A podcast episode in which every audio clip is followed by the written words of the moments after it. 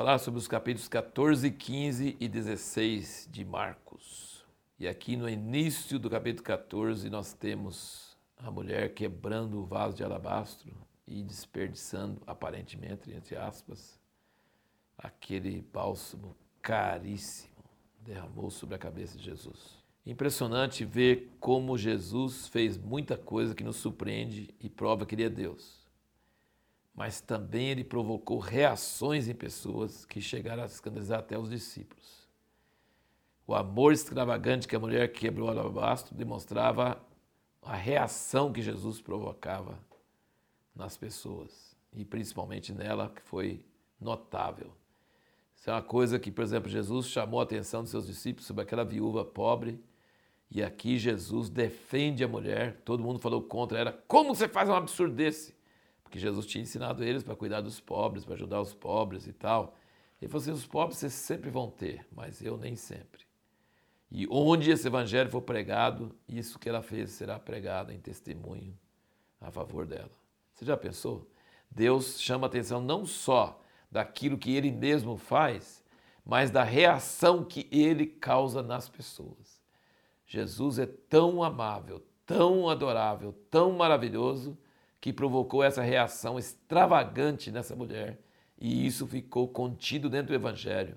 O Evangelho não é só o que Deus faz, mas é o que Deus faz a gente fazer. Você estudar a história da igreja e ver vidas como Madre Teresa e como Hudson Taylor e como tantos inumeráveis outras pessoas, Madame Guion, tantos homens, Watchman Nee, muitos homens e mulheres de Deus durante a história fizeram coisas extravagantes, loucas, por amor a Jesus. E isso é tremendo, isso faz parte do Evangelho. O Evangelho não, não é só o que Deus faz, mas é o que Deus faz as pessoas fazer. Isso é tremendo, isso é maravilhoso. Onde quer que o Evangelho for pregado, o que essa mulher fez seria contado para a memória sua. E aí nós chegamos aqui nessa questão que nós perguntamos no último vídeo: o que devemos fazer quando sentimos medo e incapacidade de obedecer a Deus? Veja aqui Jesus, o que Jesus fala aqui no capítulo 14, diz aqui no versículo 33. E levou consigo a Pedro, a Tiago e João e começou a ter pavor e a angustiar-se. E disse-lhes: A minha alma está triste até a morte. Ficai aqui e vigiai.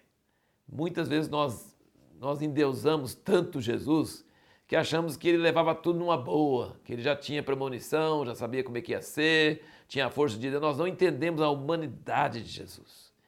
Nós nunca vamos saber a profundidade desse pavor.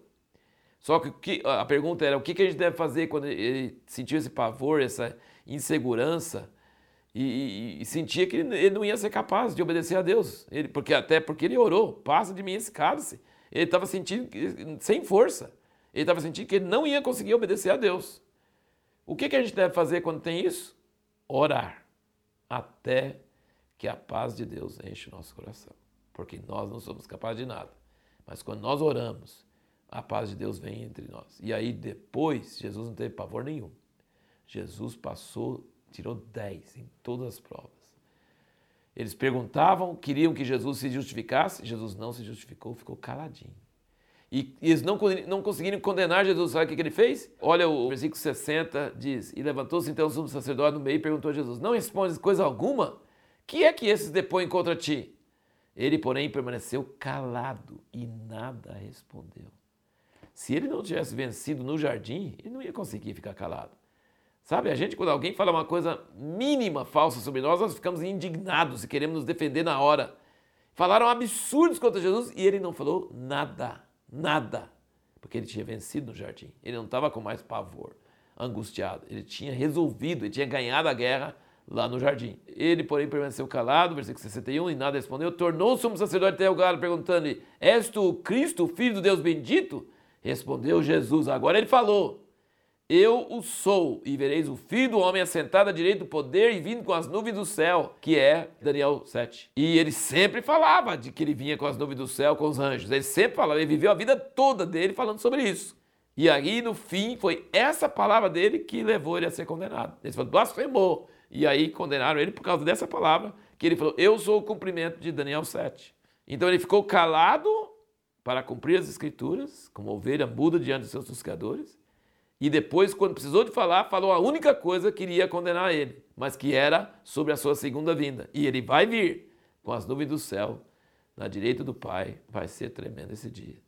Só que, se você não orar quando você está com medo e pavor, e você dormir igual Pedro e os outros dormiram, sabe o que vai acontecer?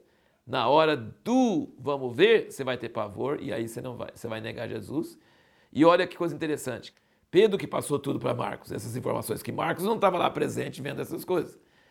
Agora, aí Pedro conta para Marcos, ele não ele não assim, não, Marcos, espera aí, não, não, não, conta que eu neguei Jesus três vezes, não conta, não me envergonha não. Ele contou tudo, ele pôs tudo.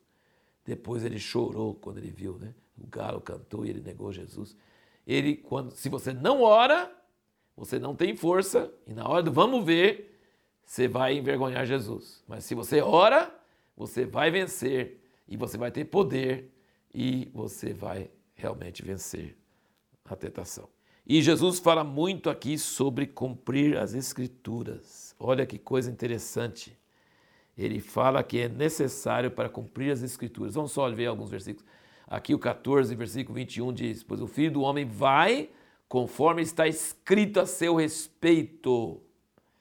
Depois do versículo 27, ele diz: Disse-lhe então Jesus: Todos vós os escandalizareis, porque escrito está: Ferirei o pastor e as ovelhas se dispersarão. Ele cita as Escrituras novamente. E o versículo 49, ele diz: Todos os dias estava convosco no templo a ensinar e não me prendeste, mas isto é para que se cumpram as Escrituras. Então Jesus tinha noção, consciência, que o seu dever era cumprir as Escrituras para que ficasse tudo do jeito, cumprisse exatamente o que Deus já tinha falado nas Escrituras. Uma outra coisa importante nós notarmos, olha a humilhação de Jesus.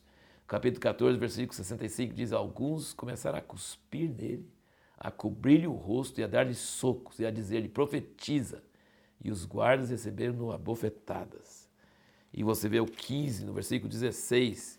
Os soldados, pois, levaram-no para dentro ao pátio que é o pretório e convocaram toda a corte, vestiram-no de púrpura puseram-lhe cabeça uma coroa de espinhos que haviam tecido e começaram a saudar: Salve, rei dos judeus!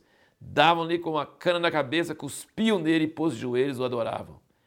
Depois de o terem assim escarnecido, expeliram-lhe a púrpura e lhe puseram as vestes, então levaram para fora a fim de crucificarem. E o versículo 29, os que iam passando blasfemavam dele, meneando a cabeça, dizendo: Ah, tu que destróis o santuário e em três dias o reedificas, salva-te a ti mesmo, descendo da cruz. De igual modo, também os principais sacerdotes com os escribas, escarnecendo, diziam entre si: A outro salvou, a si mesmo não pode salvar. Desça agora da cruz o Cristo, o Rei de Israel, para que vejamos e creamos. Também os que com ele foram crucificados o injuriavam. Então ele foi até o chão, até o mais baixo de humilhação, e ele será levantado ao mais alto ponto de glória.